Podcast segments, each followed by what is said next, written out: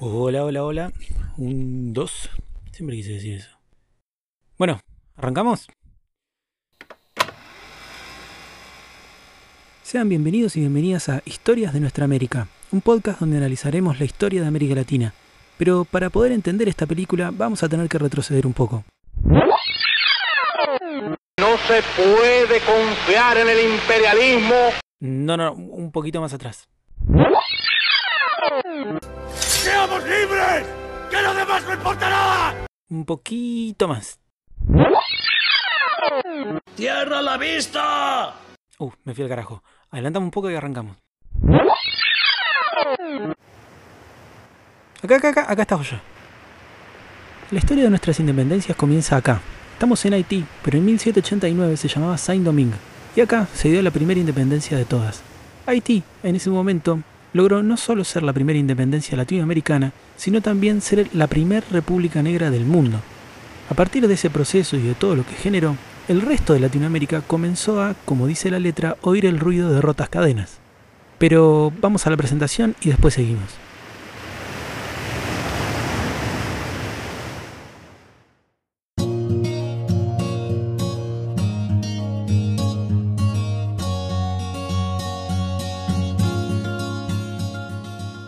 Esto es Historias de Nuestra América. Mi nombre es Camilo Genú y en este podcast hablaremos del proceso de nuestra independencia. Desde Haití hasta el Río de la Plata, desde la banda oriental hasta el Perú, desde Chile hasta la Gran Colombia. Te invito a compartir este viaje en el que explicaremos cómo se dio, qué problemas hubo, sus avances y retrocesos, alianzas y rupturas. En definitiva, de qué manera esa idea de ser libres se llevó adelante. Comenzamos.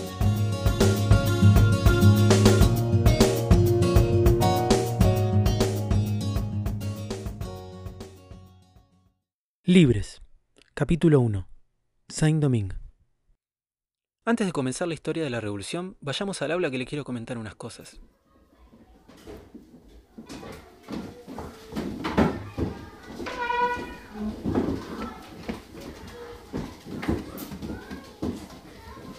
¿Estamos todos?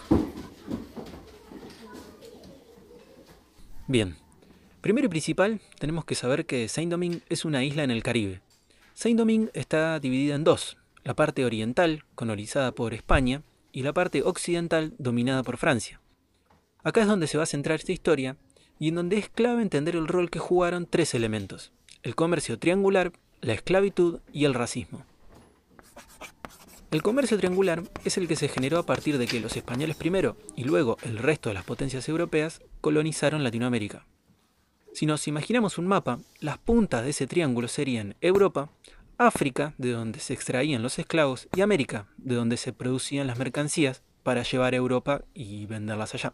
La esclavitud fue la herramienta que necesitó este sistema colonial para poder extraer la mayor cantidad posible de materias y venderlas por millones en Europa. La esclavitud en Latinoamérica se basó en primer lugar en la dominación por medio de la violencia, cuando se extraían los negros de los países de África, y se los hacía trabajar acá jornadas larguísimas y en condiciones terribles. Y en segundo lugar, por medio del discurso ideológico del racismo que justificaba esa explotación por medio de un relato en el que los blancos eran superiores y los negros inferiores. Bueno, me, eh, me, acabo de acordar un dato flashero y me mando un audio para no olvidarme.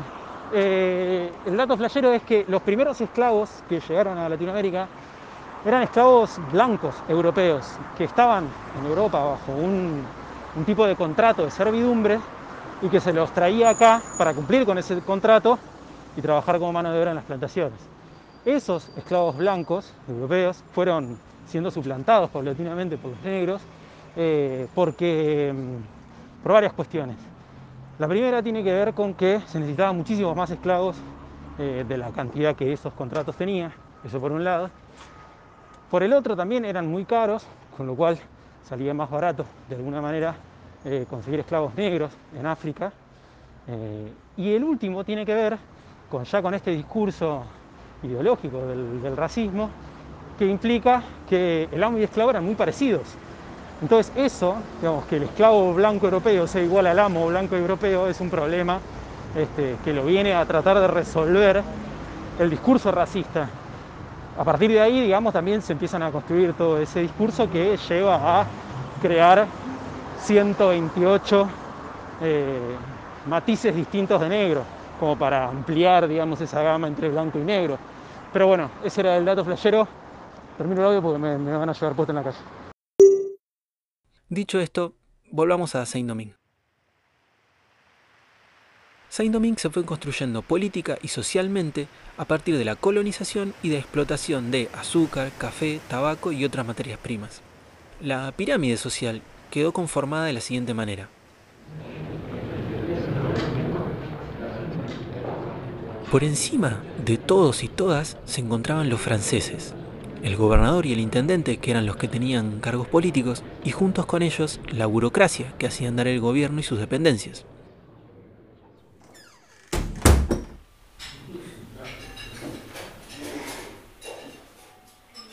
Por debajo de los administradores se encontraban los grandes blancos, que eran dueños de las plantaciones que muchas veces ni siquiera vivían en la isla, sino que manejaban todo desde Francia. Entre ellos estaban los plantadores, la burguesía marítima, grandes comerciantes y los blancos europeos.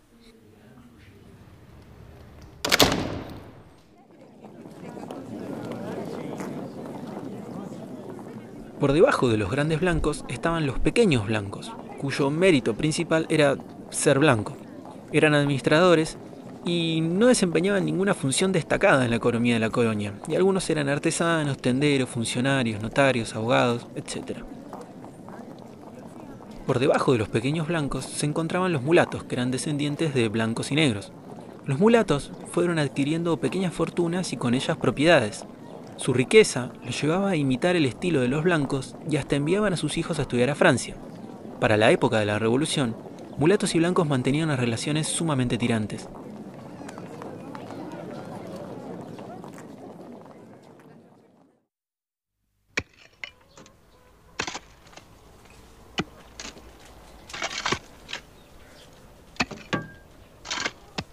Y en el fondo de la pirámide social se encontraban los negros, sin propiedades, sin sueldo, sin derechos y sin su propia vida. Se calcula que para el siglo XVIII más de 6 millones de negros fueron traídos de África a trabajar en las plantaciones.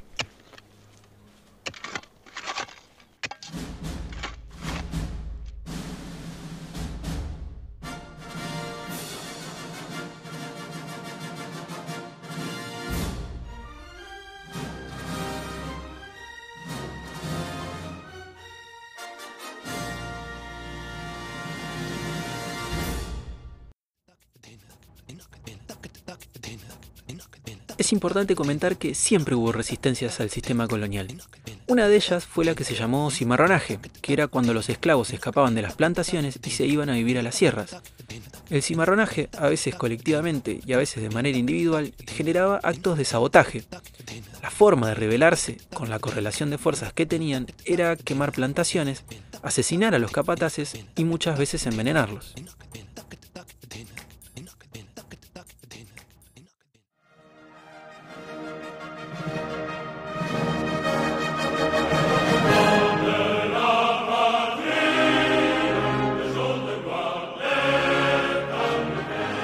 1790. Con las noticias de la toma de la Bastilla y la Declaración de los Derechos del Hombre, en Santo Domingo los mulatos llevaron adelante un levantamiento liderado por un tipo que se llamaba Vincent Ogué. Este levantamiento no incluyó a los esclavos, sino que tuvo que ver con demandas que los mulatos tenían con los grandes blancos. De todos modos, el levantamiento fracasó. Ogué escapó a la parte española de la isla, pero fue capturado y los españoles lo devolvieron a la parte francesa, donde fue torturado y asesinado.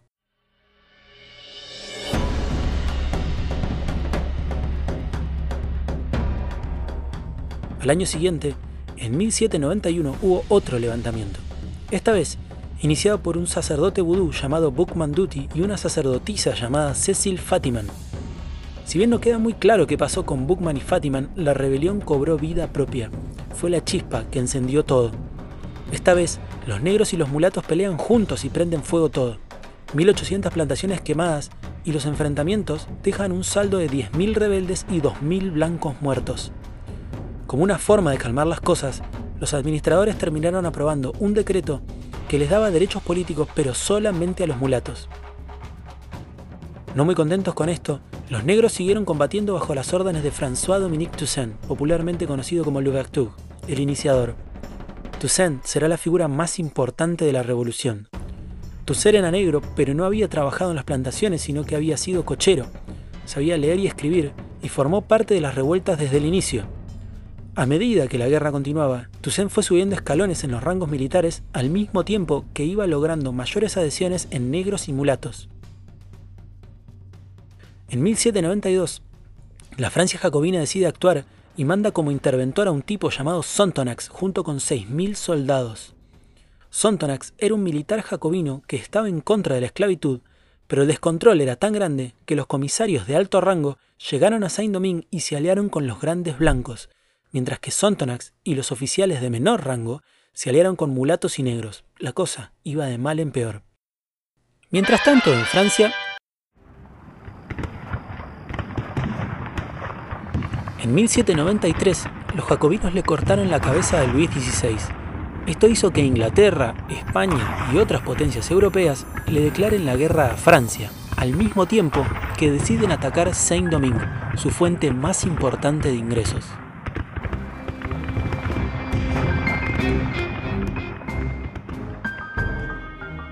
Así, los españoles atacan la parte francesa desde su lugar, mientras que los ingleses deciden invadir la isla. Rápidamente, los ingleses comenzaron a tejer alianzas con los grandes blancos y los administradores franceses. En una jugada magistral, Sontonax patea el tablero y declara la abolición de la esclavitud en agosto de 1793. El decreto que firmó Sontonax ejerce una presión muy fuerte sobre el gobierno jacobino y pocos meses después terminan aboliendo la esclavitud también en Francia. Toussaint recibe la noticia de la abolición en Francia y rápidamente pone a disposición de Sontonax sus servicios y la de los miles de negros que combaten bajo su mando. Y sus tropas avanzan con determinación y en pocos meses logran dominar el norte de la isla, haciendo retroceder a los ingleses hacia el sur. Los ingleses resisten y no los logran doblegar. Parece que la cosa va para largo.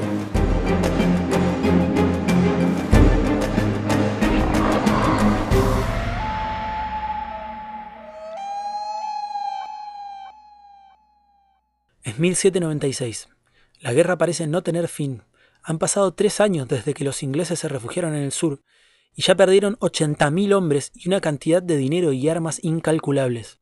Están agotados y ya no tienen muy en claro los beneficios de seguir en Saint-Domingue.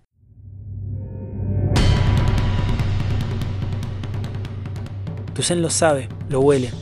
Ve que tiene una chance y a principios de 1797 comienza la avanzada final. Mediante una combinación de superioridad militar y propaganda, logró siete victorias en siete días. Así, el 30 de abril de 1797 se firmó la convención por la cual los británicos debían abandonar la isla. Después de semejante campaña, Sontonax nombra a Toussaint comandante en jefe y gobernador de Saint-Domingue.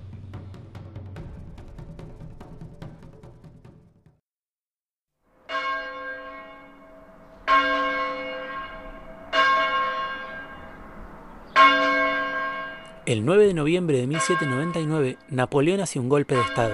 Así, la revolución llega a su fin y Napoleón queda como el máximo líder de Francia.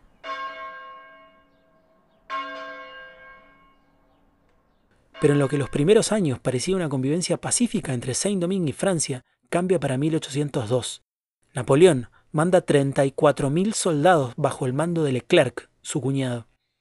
Leclerc llega a la isla y rápidamente comienza a ganar batallas y en pocas semanas tiene acorralado a Toussaint.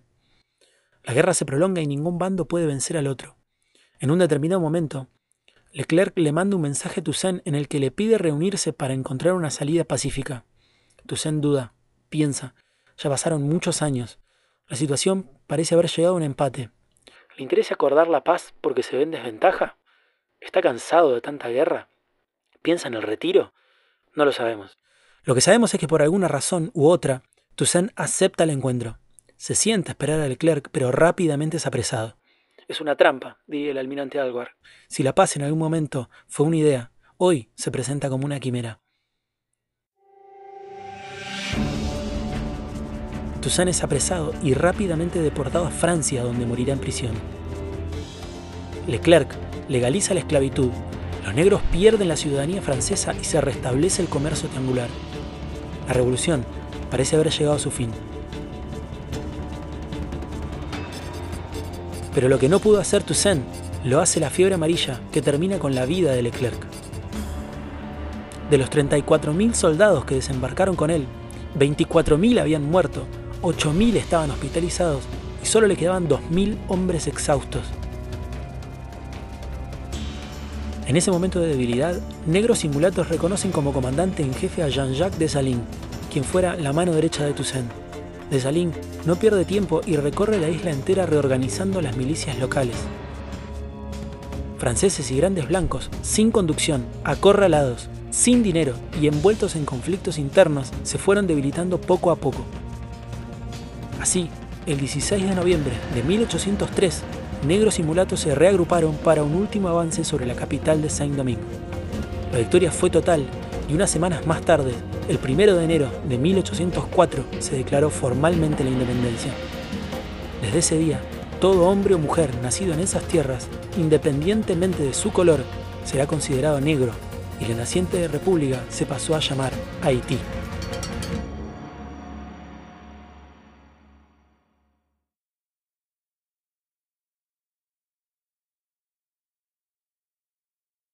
Hace unos años en un final utilicé esta imagen para explicar un proceso. No sé si en ese momento salió bien, pero la cosa es más o menos así.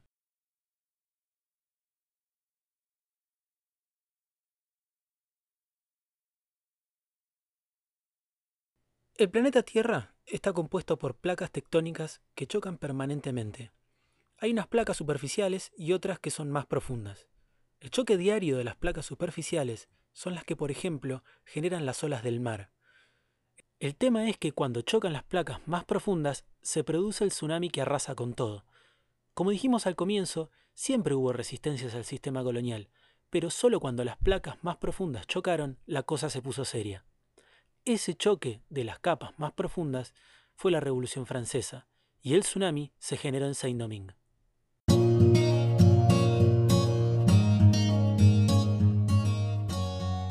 La Revolución Haitiana hace entrar en contradicción a la francesa, porque la Declaración de los Derechos del Hombre no contemplaba a los negros y a los mulatos, y las finanzas de Francia se mantenían por la esclavitud y el comercio triangular. Pero a su vez, los negros y los mulatos no son solamente los que trabajan, sino que también son la piedra fundamental de la sociedad en América.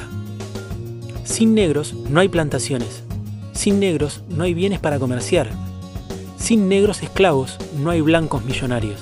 En definitiva, sin explotados no hay explotadores. Por otro lado, la misma táctica que aplicó Inglaterra para apoderarse de Saint-Domingue cuando Francia estaba débil es la misma que aplicó en el virreinato del Río de la Plata cuando se produjeron las invasiones inglesas. Por su parte, las fuerzas de Napoleón son expulsadas de Haití, pero su poderío en Europa se va a mantener por varios años.